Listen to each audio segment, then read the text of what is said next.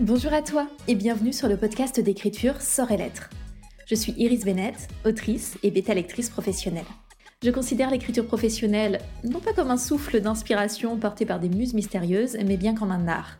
Donc comme une discipline permettant de créer un produit qui mérite rémunération.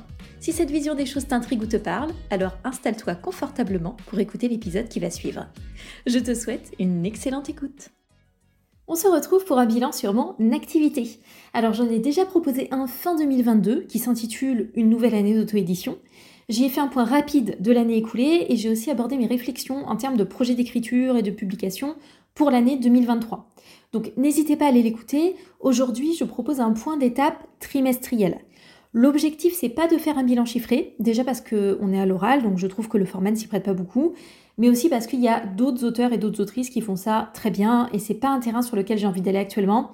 Euh, ça nécessiterait trop de disclaimers pour rappeler qu'on a tous des objectifs et des besoins différents, et même en posant toutes ces précautions d'usage, euh, je crains que ça ouvre quand même une fenêtre supplémentaire sur euh, le terrible phénomène de comparaison bien connu. Et il est déjà bien assez présent. Donc même si moi je fais partie des personnes qui prennent euh, ce genre de choses avec du recul, qui trouvent qu'au contraire c'est très inspirant, très motivant de voir les autres avancer, je sais que c'est pas le cas pour tout le monde et j'ai envie de préserver un peu le contenu que je propose ici pour qu'il soit aussi je sais pas, aussi, aussi sain d'une certaine façon que possible, même si je ne peux pas contrôler ce qui se passe dans votre tête et euh, les cheminements euh, que prennent vos pensées, mais j'ai envie de faire en sorte que ce soit un espace aussi agréable que possible. En tout cas, c'est mon intention. Donc, pas de bilan chiffré ici, c'est vraiment pas l'objectif pour le moment. En sachant que j'ai pris quelques notes là, mais l'objectif reste de partager des réactions qui sont plutôt spontanées par rapport à mes ressentis. Petit rappel par rapport à fin 2022.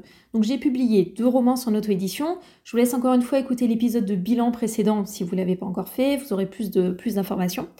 Euh, la publication de ces deux romances, ça a été un investissement énorme sur tous les plans. Sur un plan financier, euh, organisationnel, moral aussi bien sûr. Sur les aspects financiers, je vous invite aussi à écouter l'épisode sur euh, combien ça coûte de publier un roman via Amazon KDP. Mais en gros, pour chaque roman, j'investis un bon gros millier d'euros pour démarrer. Et ensuite, j'ai tout le temps des coûts réguliers parce que bah, il y, a des, coûts de, communication, de promotion, il y a de la pub, etc. Donc, en fait, on paye tout le temps. Hein, voilà, c'est ça qu'il faut bien comprendre. Et là-dessus, on paye en plus ben, de l'URSSAF et des impôts. Donc, euh, il y a vraiment beaucoup, beaucoup de choses euh, qui sont constamment payées. En ce qui concerne les frais initiaux engagés, ils ont été remboursés pour les deux romans, donc ce qui est un soulagement hein, bien sûr, mais qui rembourse absolument pas tout le temps passé à écrire, réécrire, corriger, travailler sur les sorties, continuer de promouvoir les romans et ainsi de suite. Euh, comme je disais, je continue aussi d'engager des frais via la pub Amazon. Donc je dois quand même veiller de ne pas passer euh, en négatif à un moment donné sur un mois où la pub pourrait s'emballer, où je n'aurais pas du tout de revenus par exemple. Et donc je continue de payer bah, des cotisations URSAF, des impôts. Euh, voilà, donc les revenus associés à présent à ces romans, ils sont très faibles. Et je tiens à le dire et à le redire parce que je sais à quel point l'auto-édition attire du monde, de plus en plus de monde, et c'est très bien, il n'y a pas de souci. Mais les revenus et les efforts à engager pour développer cette voie sont encore très très largement sous-estimés et on continue de vivre un peu dans un rêve et dans un fantasme de cette idée euh, de l'auto-édition qui va nous permettre de gérer notre truc, de gagner plus, de tout contrôler, etc. C'est loin d'être exactement ce qui se passe dans la réalité. Je fais le parallèle avec euh, mon activité d'entrepreneuse euh, hors écriture. Hein. Je me suis mise à mon compte en 2018 et je me suis retrouvée à ce moment-là entourée de plein de gens qui eux aussi voulaient être à leur compte parce qu'ils voulaient être libres et qu'ils aimaient plus leur euh, boulot dans leur société, qu'ils se sentaient pas assez reconnus, qu'ils voulaient, je sais pas, faire un métier passion, enfin, qui se faisaient tout un, tout un rêve constant en fait de leur vie euh, en tant qu'indépendant ou indépendante. Et ces personnes étaient persuadées de comprendre ce que ça impliquait de créer sa société. Tout ce que je peux dire, c'est que c'est le genre de situation qu'on ne peut pas appréhender pleinement tant qu'on ne l'a pas vécu. Et l'auto-édition, c'est vraiment la même chose. Donc dites-vous bien que quand vous croyez avoir compris euh, à quel point c'est difficile, vous êtes encore très loin du compte. Voilà. c'est triste à dire, c'est un peu dur, mais c'est vrai. Euh, donc de la même façon que je, pense que certaines personnes euh, se lancent dans l'entrepreneuriat et en fait se font du mal en persévérant dans cette voie, je crois que l'auto-édition c'est un petit peu le même sujet. À moins d'une vocation particulière ou de... Enfin, la vie est courte, je suis pas sûre qu'on ait besoin de se faire autant de mal. Voilà. Donc, je préfère rappeler euh, la réalité du terrain de manière euh, régulière. Tout ça pour dire que je suis très contente et très fière pour euh, mes deux publications. Donc, Hasard, Boulot et Sentiment a dû atteindre les 1600 exemplaires. Alors, quand je parle d'exemplaires, je parle d'équivalent. Donc, je cumule à la fois la vente sèche d'e-book, la vente sèche de brochets et l'équivalence du nombre de pages lues sur Amazon KDP. Donc ces pages lues dans le cadre de l'abonnement Kindle, hein, des emprunts de l'abonnement Kindle. Donc Hasard, Boulot et Sentiment, ça doit représenter à peu près 1600 euh, exemplaires. Et Tes 4 vérités pour Noël, ça a dépassé, je pense, les 2000 exemplaires. Les deux ont atteint ou vont atteindre les 400 évaluations, donc c'est super aussi parce que c'est bah, hyper important d'un point de vue visibilité et crédibilité, hein, bien sûr. Mais en termes de revenus, encore une fois, on est bien sûr très loin de dégager une somme correcte. Euh, je me suis lancée sur un, projet euh, autour de l'auto-édition qui forcément ne peut donner des résultats que à moyen ou long terme, donc il faut un peu plus de temps. Et toute mon année 2023 est consacrée à développer le catalogue pour essayer de voir si je peux commencer à générer des revenus, mais en sachant que euh, bah, c'est une démarche qui prend du temps, comme n'importe quelle création d'entreprise. Il y a toujours des personnes qui produisent des best-sellers et qui directement peuvent générer des revenus importants. Ce n'est pas le cas de tout le monde. Moi, je suis une autrice tout à fait euh, lambda, donc euh, les best-sellers, c'est, c'est pas chez moi. Voilà. Donc moi, je suis vraiment dans le côté euh, peut-être un peu plus courant par rapport à ce qu'on peut trouver en termes de profil d'auteur, d'autrice auto-édité. Donc pas d'incroyable succès qui va me permettre de vivre du jour au lendemain, plutôt des efforts réguliers, constants, bref, la constitution d'une, d'une entreprise en fait, tout simplement. Sur ce premier trimestre 2023, j'ai observé une très forte chute de mes revenus depuis février, je dirais. Et c'est logique, j'en parlais dans l'épisode précédent, donc une nouvelle année d'auto-édition, puisque Hasard, Boulot et Sentiment est sorti en juillet de l'année dernière, il a plus de six mois d'existence, et Tes 4 vérités pour Noël était un roman saisonnier, puisque c'était un roman de Noël, comme son nom l'indique. Donc mes romans déjà publiés, ils ont trouvé un lectorat et c'est formidable. Mais comme je le disais, ce ne sont pas des best-sellers, donc ça réduit nécessairement leur durée de vie. Et encore, euh, c'est plutôt chouette de savoir qu'après tout ce temps, par exemple, le hasard, boulot et sentiment euh, continue de se vendre et d'être lu, hein, c'est merveilleux. Mais du coup, pour relancer ces romans, il faut de nouvelles sorties. Et je m'inquiétais justement de ne pas avoir de nouveaux romans à publier plus tôt sur ce premier euh, semestre. J'en avais parlé, je me doutais que ça créerait une chute. C'est effectivement ce qui s'est passé. Et du coup, j'en profite pour euh, revenir sur quelque chose qu'on entend souvent de la part des, autrices, surtout, il me semble, autrices de romances, euh, qui sont auto-éditées via, via Amazon KDP. Et on voit souvent qu'elles parlent d'une publication de 4 romans par an. C'est pas pour rien. c'est parce que c'est quatre romans par an, ça permet de relancer les romans précédents et ainsi de suite. Donc euh, voilà, ouais, 3 à 4, 4 euh, je pense que c'est ce qui permet euh, le plus rapidement en fait de constituer un catalogue, au moins sur les deux premières années et, après de voir un petit peu plus venir. Mais 3 à 4 romans par an, ça me paraît indispensable effectivement. Donc là, ben, c'est clair, je suis dans le creux. Voilà. Donc c'est pas une surprise, mais c'en est pas moins difficile. J'avais prévu que l'année 2023, ce serait une année complexe, euh, une année sur laquelle je devrais rien lâcher pour avancer, boucler autant de projets que possible, étoffer le catalogue, avoir un socle plus stable hein, sur lequel m'appuyer. Mais ça reste quand même un chemin difficile, euh, sur lequel aussi je subis euh, la fatigue de tous les investissements déjà réalisés. Donc c'est un trimestre qui, moralement, logistiquement, financièrement, est très difficile. Là, mes revenus sont en baisse, bien évidemment, mais je suis aussi fatiguée en fait de tout ce que j'ai déjà fait. Et en plus il faut avancer sur les prochaines sorties. Là je me remercie moi-même d'avoir quand même assez bien calé euh, les choses que je devais faire sur cette année euh, parce que je sais sur quel projet je dois travailler, il y a suffisamment enfin en fait j'ai amené suffisamment de clarté sur mon chemin ce qui me permet de ne pas lâcher. Parce que si là je me je m'appuyais sur la motivation, toujours un peu traîtresse, euh, et ben c'est pas en regardant euh, les revenus tous les mois que là je trouverai la motivation de continuer à écrire des romans. Tandis que là, j'ai un chemin qui est bien euh, clair, bien tracé pour toute mon année 2023. Euh, je sais ce que j'ai à faire, donc je le fais en fait.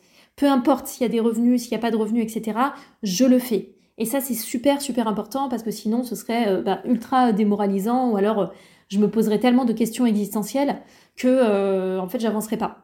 Et sachant que j'ai quand même des bons résultats sur mes romans. enfin, mes romans sont quand même plutôt, euh, se, vendent bien, se lisent. Donc, euh, imaginez pour d'autres personnes dont les romans se vendraient peut-être encore moins, Voilà, je pense qu'il y a la nécessité d'avoir vraiment comme ça un, plan de route, un peu un cap euh, à tenir lorsqu'on se lance dans cette activité pour justement surmonter ces moments de creux qui vont nécessairement arriver à un moment ou un autre. Du coup, pas mal de fatigue sur ce trimestre. J'ai aussi passé les dernières semaines à tomber malade. Donc c'est pas super agréable bien sûr et ça me complique encore un peu plus l'existence. Et d'ailleurs plein de pensées aux auteurs, aux autrices qui m'ont contacté en me disant que de leur côté aussi c'était rhume sur rhume. Voilà, on va s'en sortir, force à nous. Sur 2023, je pense qu'il aurait été plus raisonnable d'écrire uniquement de la romance, honnêtement, euh, et de ne pas développer la fantaisie. Ce serait l'option la plus raisonnable, mais j'ai quand même besoin d'explorer cette voie de la fantaisie, de voir un projet de fantaisie aboutir. Donc je reste sur mes plans, à savoir Accord Café et Préjugés au printemps 2023 et au moins le tome 1 d'Ombre et Mirage, Urban Fantasy donc, en automne 2023. Concernant Accord Café et Préjugés, l'écriture a été plus longue que prévu. Là, au moment où je tourne cet épisode, l'écriture, la réécriture, etc. est finie. J'ai de minuscules points de détail à ajuster, mais la correction professionnelle va pouvoir suivre son cours. Euh, mais l'écriture a été plus longue que prévu. J'ai choisi un contexte assez particulier dans Accord Café et Préjugés. Il y avait beaucoup de choses à traiter, beaucoup de fils à rattacher. Et il est donc un peu plus long que les autres. Mais à la lecture, il garde le même... Euh, Enfin, normalement, vous me le direz quand vous l'aurez lu, mais il garde la même fluidité, le même dynamisme, la même facilité de lecture que les autres. Euh, Accord Café et Préjugés, c'est du coup un tome compagnon, indépendant de Hasard, Boulot et Sentiments.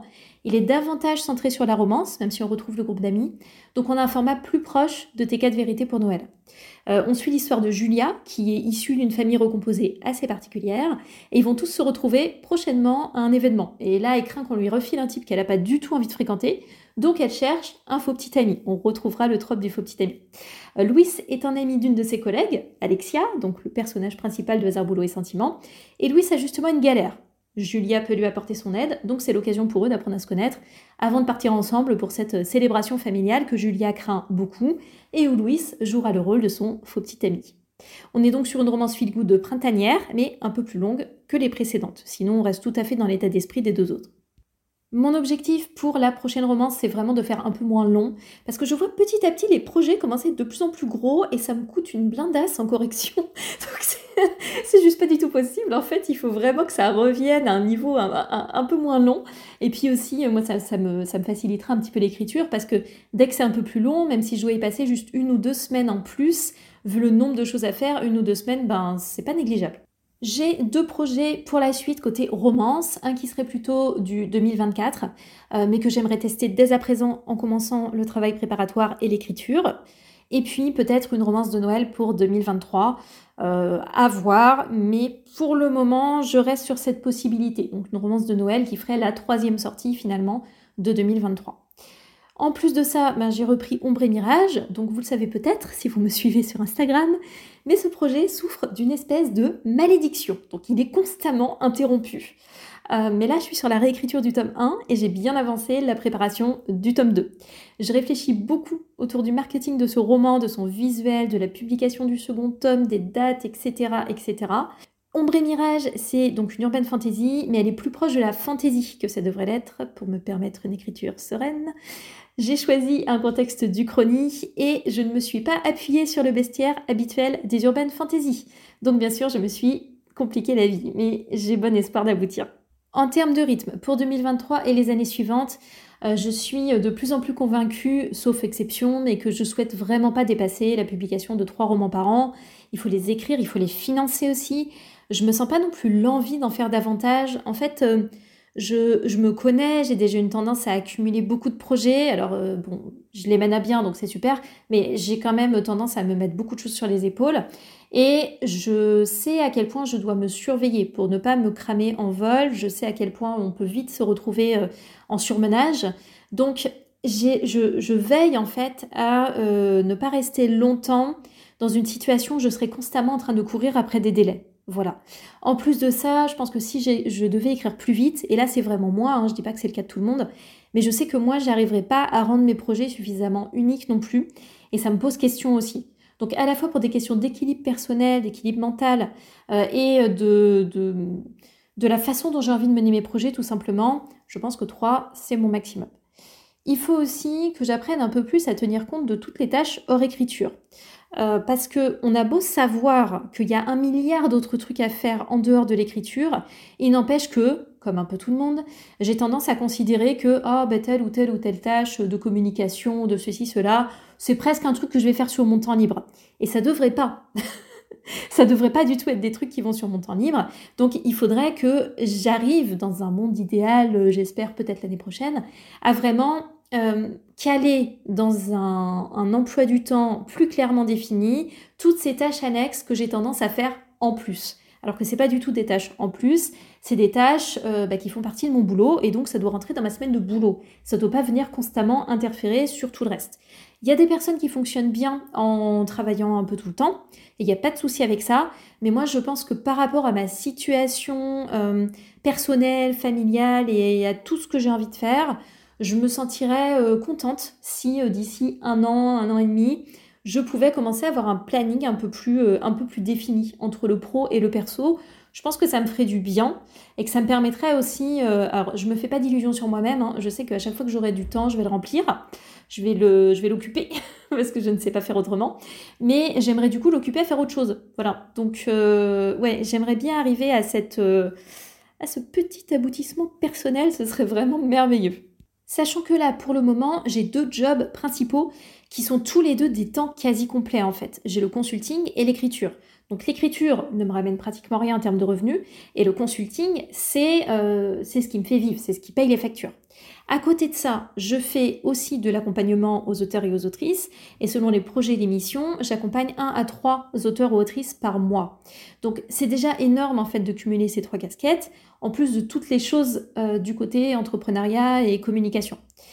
J'ai d'ailleurs dû faire un choix très difficile euh, fin 2022, puisque je tenais un studio de yoga en ligne que j'ai préféré stopper pour limiter ma charge mentale. Et je m'étais dit naïvement, je vais déplacer tout ça sur YouTube. Peut-être qu'un jour ça se monétisera, peut-être pas, mais en attendant j'ai des vidéos, euh, je peux les publier régulièrement, ce sera un effort raisonnable et ce sera cool pour mes élèves, parce que j'adore mes élèves, euh, voilà. Mais Évidemment, tout ça été n'importe quoi. Dès que je me suis libérée, entre guillemets, de cette charge, eh ben, j'étais déjà tellement blindée de trucs à faire que j'étais psychologiquement incapable de reprendre. Voilà. Vidéo prête ou pas, c'était pas le sujet. Hein. Je sentais juste que ce serait la goutte de trop. Donc, au moment où je tourne cet épisode, c'est encore en stand-by.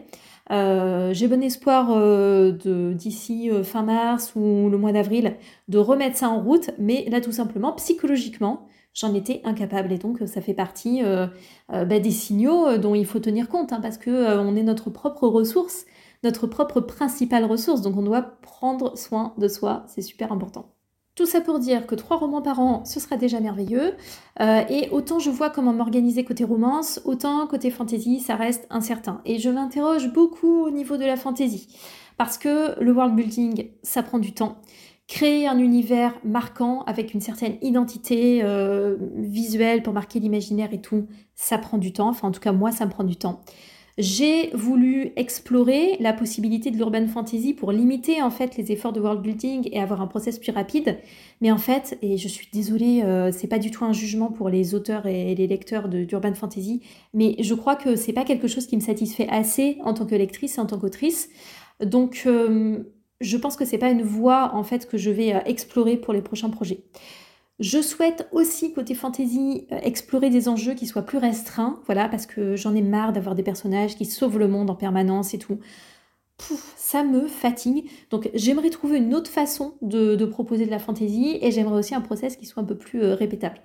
Je veux pas me lancer dans des séries pour le moment, vraiment, mais pas du tout. déjà, on va boucler les deux tomes d'Ombre et Mirage, ce sera déjà vraiment très bien.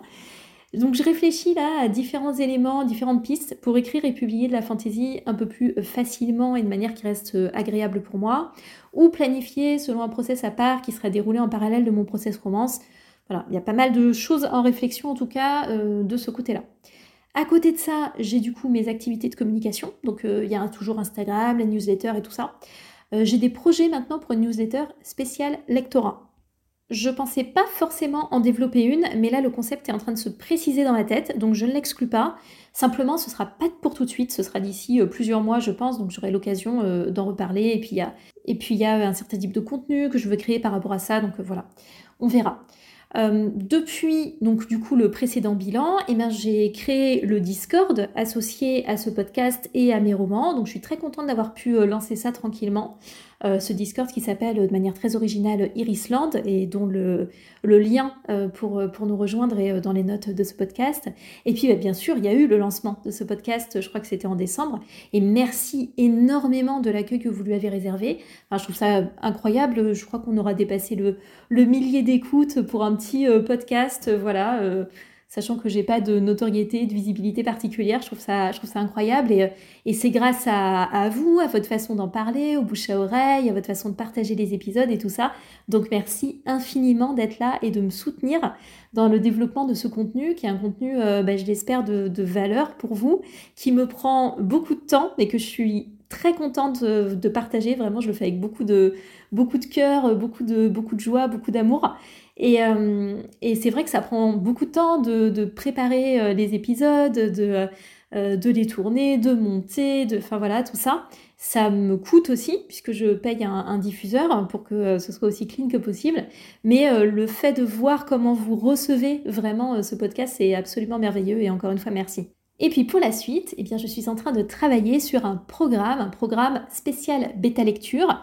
Euh, c'est une étape qui est souvent sous-estimée, souvent mal préparée ou pour laquelle on galère à obtenir des retours pertinents.